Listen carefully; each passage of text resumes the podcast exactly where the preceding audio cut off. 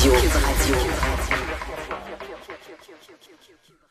Vincent nous attend comme à tous les jours à cette heure-ci. Philippe Vincent, salut. Bonjour.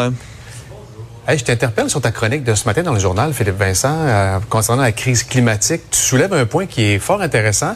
On pourrait avoir au sein de l'armée une unité euh, permanente, bien formée, qui pourrait intervenir en cas de situation comme on le vit présentement. Ouais, j'essayais de, de penser à des solutions. J'en parlais avec euh, ma conjointe qui avait cette proposition-là que je trouve assez assez éloquente, assez intéressante, parce que les forces armées canadiennes sont déjà appelées à intervenir lorsqu'il y a des, des catastrophes naturelles. On l'a vu avec les inondations, on l'a vu avec la pandémie, on le voit avec euh, les ouragans, là avec les feux de forêt aussi. Là, ce qu'on disait, c'est qu'il allait falloir former les soldats, les militaires pour qu'ils puissent intervenir.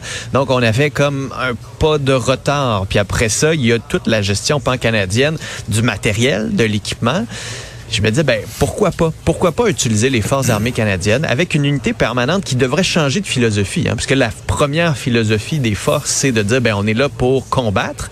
Mais en ce moment, l'une des grosses menaces qu'il faut combattre, ben, ça va être les événements météorologiques extrêmes. Ce ne sera pas combattre avec des armes, ça va être combattre avec l'efficacité, protéger la population aussi. Et donc, les forces armées auraient tout avantage à réfléchir à avoir une unité plus permanente. Là, on a une opération, c'est là, c'est pratique, mais en même temps, c'est pas assez efficace pour répondre de façon régulière à ce qui nous attend dans les prochaines années. Puis si on commence à y penser tout de suite, ben peut-être que dans 4, 5, 6 ans, elle va voir le jour, cette unité militaire-là, plutôt que dans 4, 5, 6 ans, dire, oh, ça aurait été une bonne idée.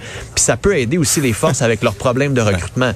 Parce que moi, je me disais à 20 ans, je n'ai pas voulu aller dans les forces armées canadiennes, ça me tentait pas de me battre, il y avait l'Afghanistan, etc. Alors que là, tu dis, ben, je pourrais m'impliquer, t'impliquer pour le pays, mais pour aider aussi le monde ici, ça pourrait être une motivation de plus pour aller recruter. Gros problème que Ah les oui. forces ont en ce moment. là. Oui. Ouais.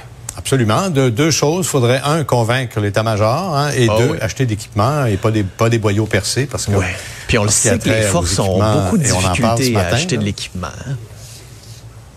Oui, et d'acheter le bon équipement. Ah ouais. D'autant plus que ça coûte de plus en plus cher avec les taux d'intérêt qui augmentent. hein. Et la dernière hausse hier de la Banque du Canada, Ouais.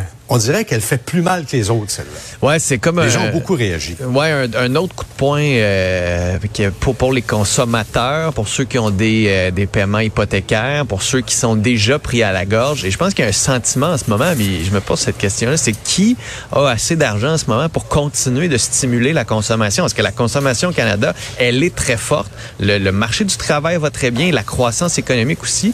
Et donc, il y a comme une catégorie de personnes qui sont vraiment pris à la gorge, alors qu'il y a d'autres qui ont encore une marge de manœuvre. Tu sais, on l'a vu pour voyager cet été, pour pouvoir s'acheter des biens, s'acheter oui. des voitures.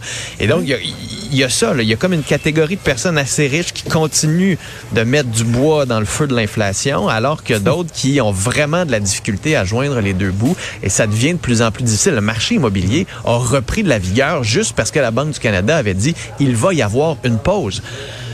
Alors, je comprends les consommateurs d'être inquiets. hein? Je, le- en ce moment, de regarder l'avenir des 3, 4, 5, 10 prochains mois, c'est très compliqué. On prétendait une récession, d'autres disaient une baisse des taux. Là, on a une autre augmentation pour dire attention, on prend la situation très au sérieux.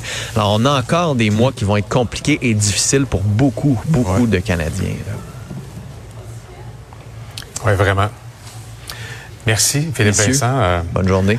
plusieurs ont, ont décidé d'essayer de...